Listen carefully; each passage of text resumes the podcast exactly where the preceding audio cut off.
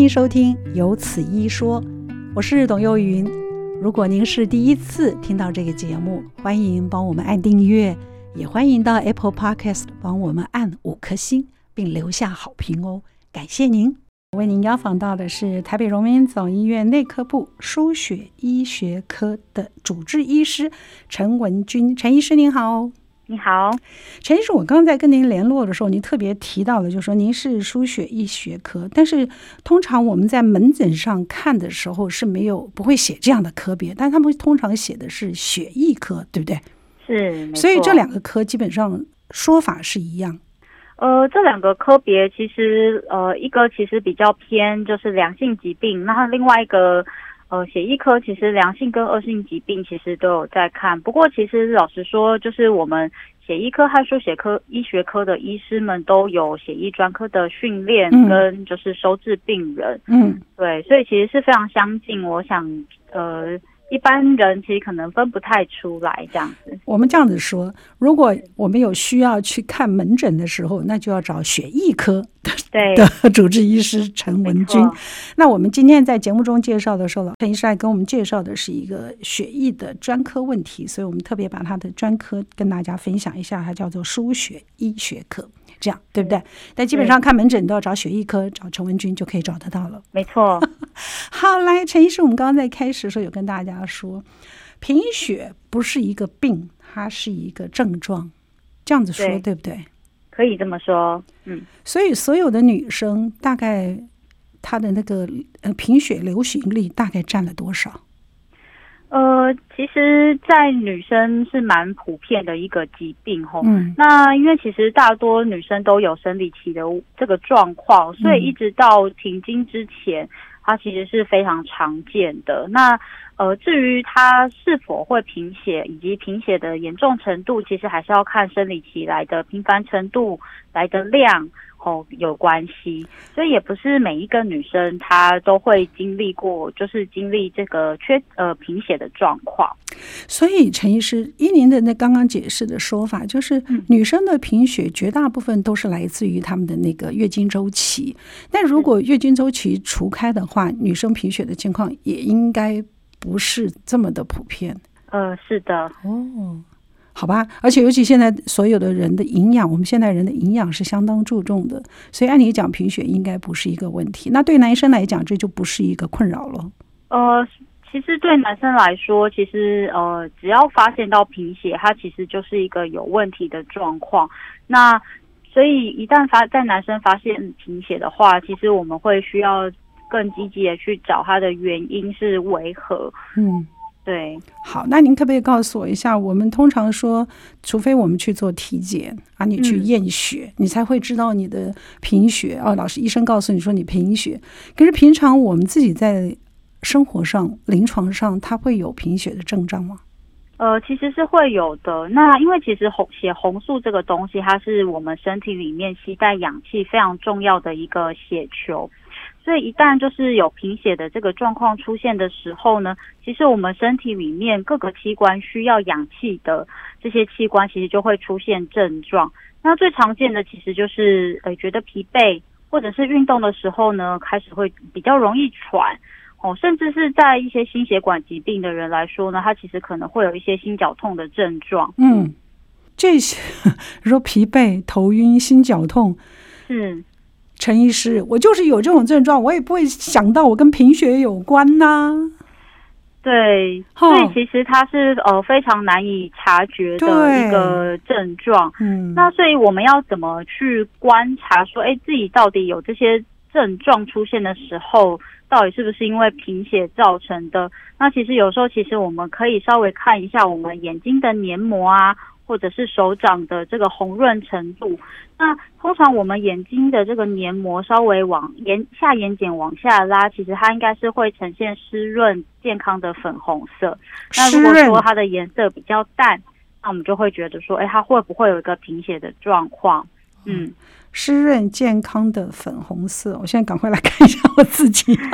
嗯，我们拉下来的时候，里面看到都是惨白一片，好吗？有时候压迫它，它就会变成一个那个半白的那种感觉。对，那另外一个很常见的症状呢，也就是我们所谓的姿势性低血压，也就是说，我们从蹲下或者是站呃坐姿的状况之下呢，突然站起来，嗯，那这个时候如果说有有一些，比如说快要晕厥的状况，或者是容易头晕，其实这有可能是一个警讯。哦，这是一个警讯，是姿势性的低血压。那这个是男女老幼都有可能的吗？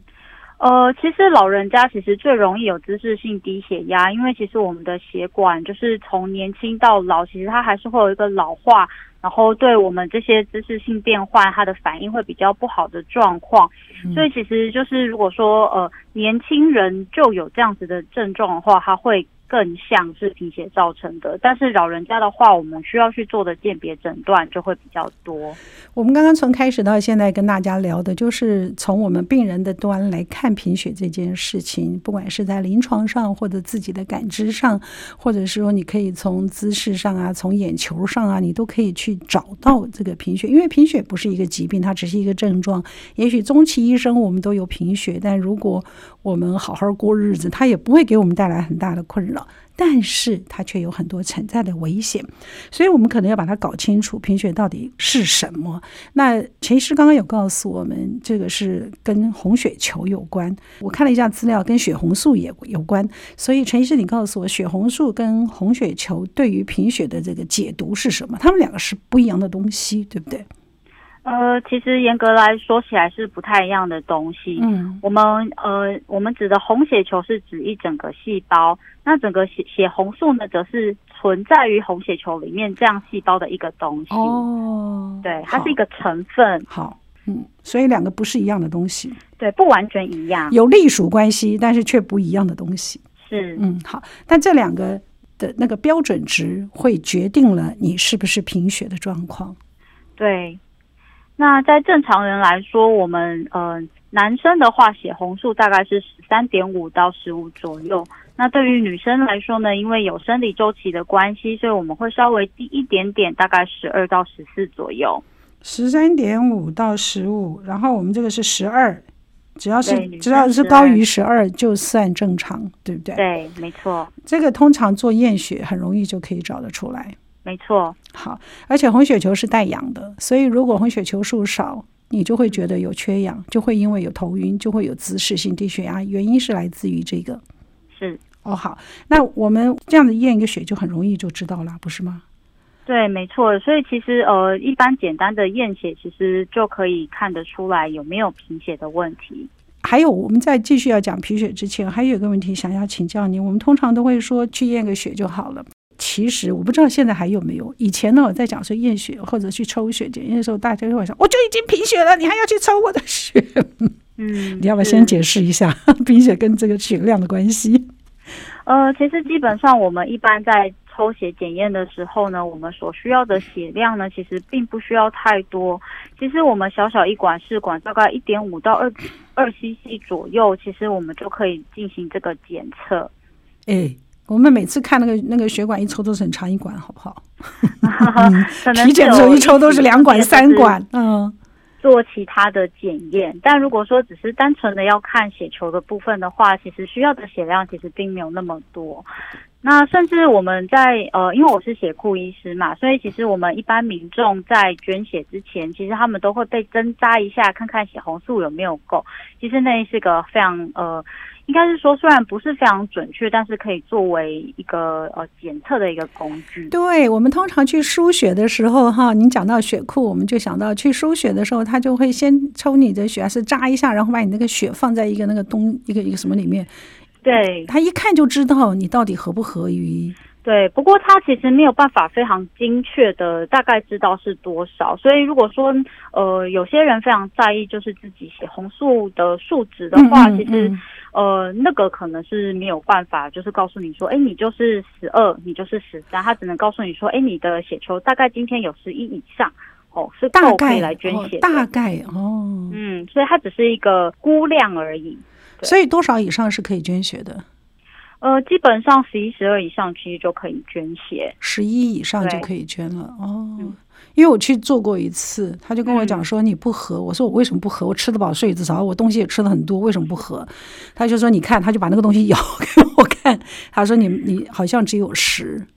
对，所以他其实就是他只是用来监测说，哎，你这个你你会不会因为就是捐血之后造成你贫血更加严重？所以它只是一个、嗯、呃稍微的就是初步的检测而已。嗯嗯嗯、所以真的那个他告诉你说你低或者是你那个你也不用特别的在意，可以真的到医院去好好的抽血做一个检查。我们在这边是这样子可以建议大家，对不对？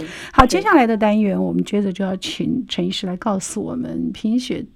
就当然症状我们已经看过，贫血还有还有种类，你知道，而且哪一类的族群比较贫血？除了经期经血较多的女性之外呢，那可能家族史啊、怀孕啊这些药物滥用可能都会有。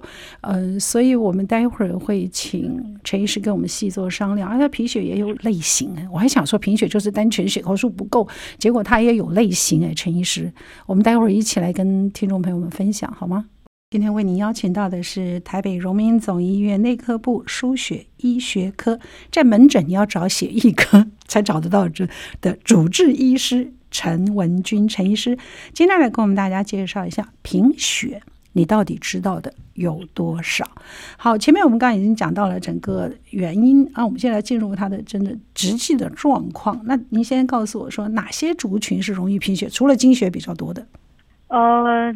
其实有一些慢性疾病的人会特别容易有贫血的状况吼。其实以台湾来说，最常见应该就是有肝病或者是呃慢性肾脏病等等族群，嗯，呃最容易有贫血的情形。慢性肾脏病好，然后是素食的、喝咖啡的，呃，消化道溃疡的。素吃素的族群，因为其实呃也对呃。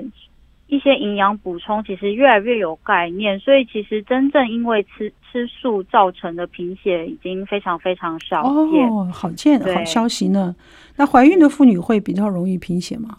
呃，怀孕的妇女也会贫血，不过呢，因为其实他们常常测出来的是因为呃，他们肚子里面也有宝宝，嗯，那在整体的这个体液容低。就是它的水分会比较多的这个状况之下，其实抽抽出来的血红素会相对会比较低。嗯，倒不是真的贫血，您的意思是？呃，有时候不是，不见得是真的贫血。哦，还有这样的，还有这样的吊诡耶。呃，它是有有呃有些算是生理性的一些贫血的状况。嗯嗯，好，那您告诉我，这我们大家都非常关心，因为我们现在喝咖啡的少女 不少女女性朋友多，喝茶的也多，因为喝茶喝咖啡都有非常多的好处。嗯，但喝茶喝咖啡会让我们对这个造血功能有所阻碍吗？呃，其实并不会，因为除非喝得非常大量，那去影响到我们身体里面铁质的吸收，不然其实老实说，就是喝咖咖啡或喝茶，其实呃并不会有太大的影响。哦，是哦，是，所以不用担心。对，其实是这些事都可以，呃，只要摄取量不是非常夸张的多，其实通常不太会影响。嗯，对。所以这样讲起来，听听好像就是。经期是一个最大的原因，对，其他主要是有慢性流血的问题，对，对女性同胞来说，哦，像胃溃疡类的之类的，对对，没错。所以像是呃有一些慢性流血，比如说呃有些人肝脏不好，那他可能有一些呃食道静脉瘤、胃部静脉瘤，或者是一些溃疡的问题，他有一些慢性流血的状况，那他可能就会有一个呃缺铁性贫血的情形。嗯，那另外呢，常常在一些比如说肠胃道呃或者是大肠癌等等，那因为他们有肿瘤的部分，他们、哦、癌症对，嗯对，没错。它也会造成缺血的状况。对，那这些都是属于疾病性的。对，它算是呃一个疾病的一个表现。好，所以接下来陈医师，请您跟我们介绍一下，到底贫血一共有哪些类别？是，等一下，陈医师，我想请教一下，嗯、我们知道我们知道类别的贫血性跟我们将来在针对贫血这件事情上做补充是很有关联的吗？呃，一部分是很有关联的。好，那我，那我等一下会一一的介绍。好的，请说。嗯、好，那基本上贫血哦，其实我们还是可以基本上分为就是急性的失血，哦，或者是呢，他身体里面呢有一些慢性发炎、原料不足的慢性贫血。那通常会造成比较急性的贫血呢，常常是因为比如说呃流血的问题啊，肠胃道出血、车祸、大手术等等，吼、这些都是急性失血的状况。另外呢，在特殊的情形之下呢，有些人呢会有急性溶血的问题。不过溶血呢，其实是非常少见的状况。哦，那另外呢，慢性贫血的话呢，其实我们基本上可以分为大球性、小球性以及呢中球性的贫血。那小球性贫血呢，其实最常见的就是我们刚刚讲的慢性失血的问题，就是缺铁性贫血。那还有一些人呢，他可能天生呢就是血红素的制造有一些问题，像是地中海型贫血，那它就是属于小球性的问题。那大球性贫血呢，其实最常见于就是叶酸啊 B 十二不足的病人。那什么时候状况之下会有叶酸不足呢？像是呃长期酗酒的人哦，或者是呢有在使用特定一些免疫抑制剂哦药物的人，那是药物使用，嗯嗯，造成这个 B 十二的缺乏，嗯嗯、就是吃素的人容易 B 十二缺乏。这算缺铁性吗？呃，不算，这是大球性贫血。OK。缺铁性贫血是小球性的贫血，嗯，大球小球，这一个血液就那么一滴，里面还有大球小球，没错。好，这两个我们要把它分清楚来，因为不管是大球性或者是小球性，所要滋补的东西是不一样的。所以我们刚刚讲到了大球性、小球性滋补，然后还有一个海洋性，对不对？对，海洋性贫血它是属于小球性的贫血。哦，所以陈医师基本上贫血它就是大球性跟小球性两种类别。那还有就是介在中间的。那我们刚刚所讲的那个呃恶性贫血，或者是那个嗯、呃、溶血性的贫血、失血性的贫血、大出血那种方式。呃，大出血的话，我们通常看到的血球都会比较大，所以它算是比较大球性的。嗯嗯，哦，那个就属于。哦，是，其实贫血就是非常。如果认真讲起来，它其实也可以非常深入，非常的难哦。哦，那不用不用，我们不用去，是 那个太太深太专业的，就留给陈医师去伤脑筋就好了。我们现在只要知道一共有几种可以，就是我们大概知道的，而且主要是我们要针对这种不每一个种类不同的这个贫血，然后有一些不同的补救方式。那当然，失血性贫血我们就不用说了，那就是除了捐血之外，除了输血之外，没有其他的二途，对吧？那一定是属于大型车祸。或或者是就急性慢性两种嘛，嗯，就靠着输血或者你自己补充这样子，肠胃道出血那是针对症状要做治疗，基本上这个是如此，对不对？对，没错。请问您刚刚有跟我们谈到溶血性吗？呃，我有大致提了一下。哼，那个是遗传的疾病吗？呃，其实有的时候血球受到一些氧化压力的时候呢，或者是呃身体有一些。呃，不正常的免疫反应的时候呢，我们才会有这个溶血的状况。嗯，所以基本上它这个算是非常非常少见。嗯，而且是属于遗传疾病。呃，先天跟后天也都会造成。后天也会哦，也会哦。哦，就是红血球。嗯，那主要也是因为红血球被破坏的关系，对不对？没错。哦，遗传上也会自然就破坏红血球。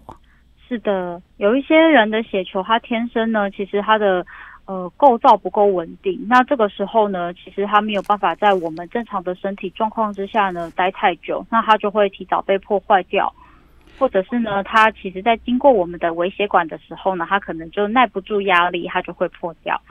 嗯，那这个有办法可以补救吗？呃，其实还是要看他有没有什么紧急的状况，因为其实如果说他这样子个溶血的状况呢，其实已经进入慢性期，有些人他其实是可以呃去忍受，就是这种较低红血球的状况，就是可这可以相安无事的，他是要呃和平共处的，应该是这样说，不是相安无事，是和平共处。OK，对，和平共处，嗯。好，所以这个，但是要要提高警觉，就是要非常小心。没错，哦，这个是一个好。那回头我们来看那个刚刚特别讲到的所谓的大球小球，那是算恶性贫血吗？呃，其实呃，原则上恶性疾病吼，它其实都有可能造成小球或大球性的贫血。嗯，那不过其实呢，我们先简单来说一个最最常见的小球性贫血好了。嗯，那缺铁性贫血就是当我们的制造血球的成养分不足，也就是铁这个东西太少的时候呢，它就会造成小球性的贫血。嗯，对，这个就叫缺铁性。所以这个很简单，这个应该是比较容易，只要补充铁就可以了。对，通常是只要补充铁就可以了。但是要特别注意的是，有一些人呢是因为肠胃道开过刀的关系，那所以他其实呢可以吸收铁的这些肠胃道的部分呢，可能会受到诶手术切除的影响，没有办法正常的吸收铁。嗯，对，那所以这样子有的时候呢，我们直接去补充铁不一定会非常有效果。因为他自己不能吸收，我们连外面外在的补充，他也没有办法被吸收。那你要怎么样让他能够造恢复造血正常造血功能呢？呃，这群人可能有时候会需要定期回来呢，就是用呃针剂的方式来补充铁。哦，针剂可以被吸收，是。一定要到医院去补充。您说特别针定期回去，所以一定要到医院才能接受这个针剂补充。哦，这类的病人就需要回到医院。不过其实呢，原则上是呃，这这类的病人非常少见。嗯，大部分的缺铁性贫血呢，其实都还是可以，就是从门诊拿药。我回去吃，然后我们可以来补充铁的部分。那不过也要提醒，就是呃，就是听众们，因为其实铁这个东西呢，就是呃，我们日常虽然都很需要，嗯，但是万一真的进入缺铁性贫血的这种程度的时候呢，其实往往很难经由单纯的食疗，也就是你吃，比如说哦，我吃多一点猪血啊，我多吃一点什么东西 补回来，其实这个通常是不太够的。所以万一真的有缺铁性贫血的话，还是会建议回门诊呢，就是用药物的方式来进行补充。尤其是女孩子会问，多吃点这个猪血，吃点什么什么。以前还告诉我们要吃菠菜，现在不叫我们吃菠菜了，就是大家你要吃点多吃点吃血补血，就是很正常的一个。其实多多少少会有一些帮忙，但是万一真的因为缺铁贫血的话，往往这样子吃是不够的。哎，讲到好吧，这个铁质是我们可以自己补充，这只是其中的一项缺血。那在这首歌曲之后，我还是要请教一下，我们刚刚有特别提到的一个，我我们有说那个血液。容易被破坏，那就是进去很容易被破坏，那叫做跟我们现在接着要请陈医生来告诉我们，就是如果我们常常听到它的造血功能不良，跟容易被破坏，这是两种疾病，对不对？对，没错。贫血这件事儿，我们到底了解的有多少？就是单单针对贫血这个种类来说，它就已经跟我们整个造成的因子，还有我们。将来怎么样做治疗，有了一个密切而不可分的关系。前面我们讲到了好几类，接着我们就要来讲，是常常听到人家在讲说它的造血功能不良。造血功能不良跟那个遗传性的那种蚕豆症其实是不一样的。是没错。那你可以跟我们讲一下所谓的造血功能不良是什么意思吗？造血功能不良呢，其实有分几种状况吼。第一个是我们制造血球的这些原料如果不够的时候呢。就是我们骨髓可以算是我们造血的一个工厂，嗯，那你也要有一个原料，有个成分，我们才可以去制造这些血球出来。嗯，那一个呢是原料出了问题，另外呢是可能工厂本身的机器出了问题。嗯，那工厂就表示是我们的骨髓细胞的状况。那前面讲到的这个原料问题呢，除了我们刚刚提了很久的缺铁性贫血之外呢，我们我们的维他命 B 十二叶酸呢，也都是非常重要的造血原料。嗯，哦，这个就是造血原料的状况。那另外呢，如果说我们的造血细胞出了问题，就是我们这些造呃可以把成呃成熟血红血球进一步分化释放出来的这些细胞出了状况。那这个时候呢，也会造成一个呃所谓的造血功能异常的状况。嗯，所以照您这样子说，最复杂的应该就是属于这一类了吧？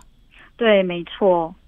那一般我们知道我们自己贫血，那小小注意一下也就过了，或者是说知道有贫血，哦，好，就这样。可是真正要被医生告知说你是哪一类的贫血，那一定是比较严重的状况吗？呃，是的，没错。才需要去了解你到底是哪一类嘛，对不对？对，因为其实我们要知道说，哎，你是哪一类，我们才会知道说我们下一步的处理要怎么处理。嗯、你是只要补充原料就好呢，还是说你需要进一步的去看工厂出是不是出了问题？好，那如果工厂出了问题，又属于先天性的疾病，这个可以经过后天的这个医疗或者是说药物的补充、食物的补充有所改善吗？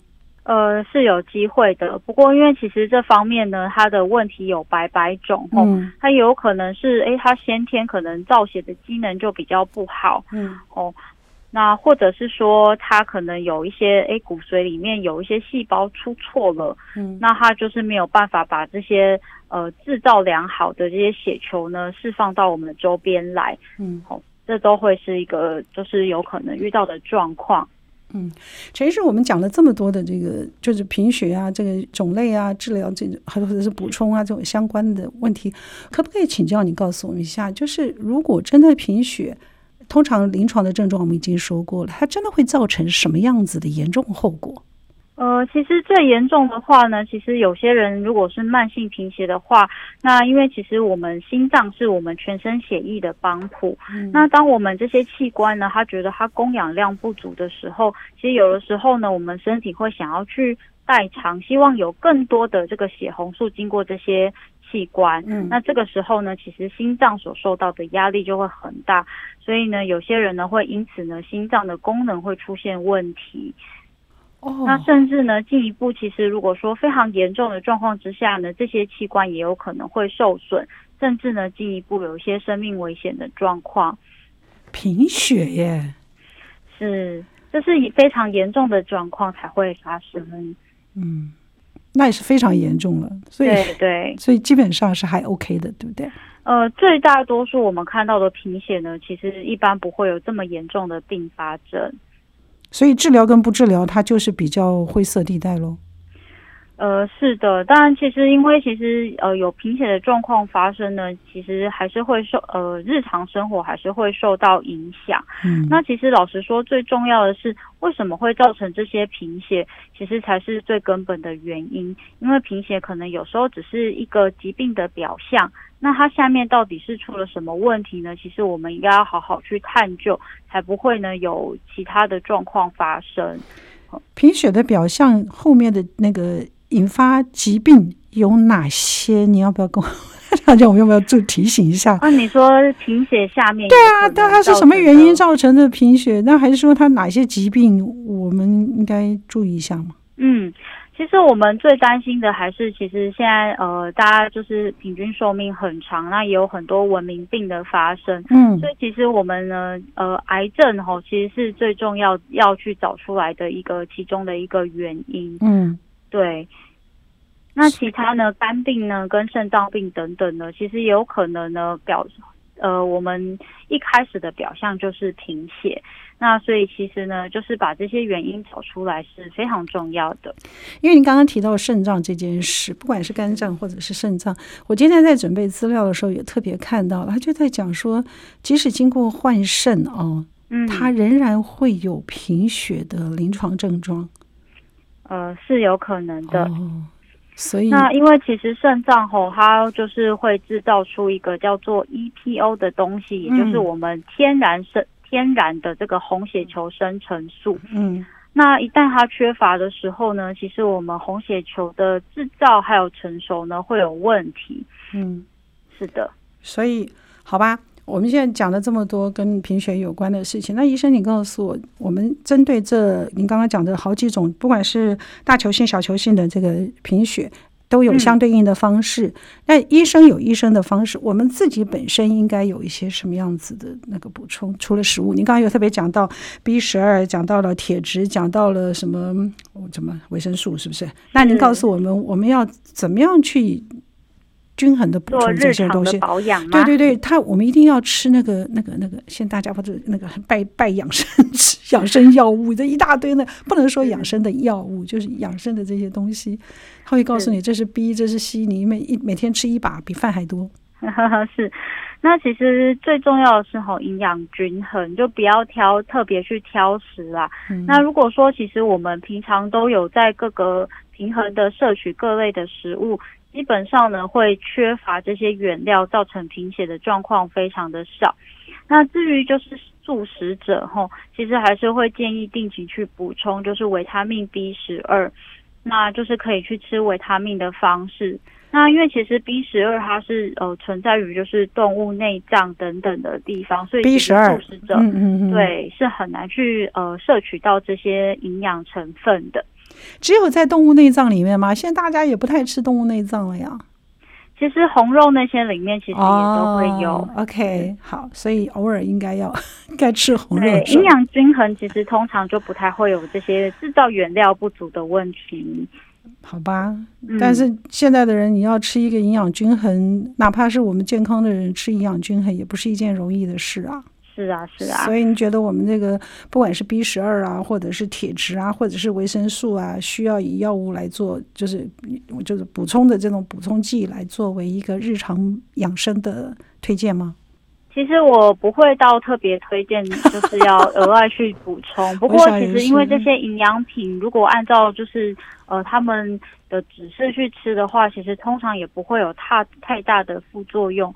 所以其实适量的想要去补充这些成分呢，其实我个人是不会去反对。嗯，好，嗯，所以这个就看你自己啊。如果去对、呃、均衡摄取，或者是有那个这些养生药物的习惯也。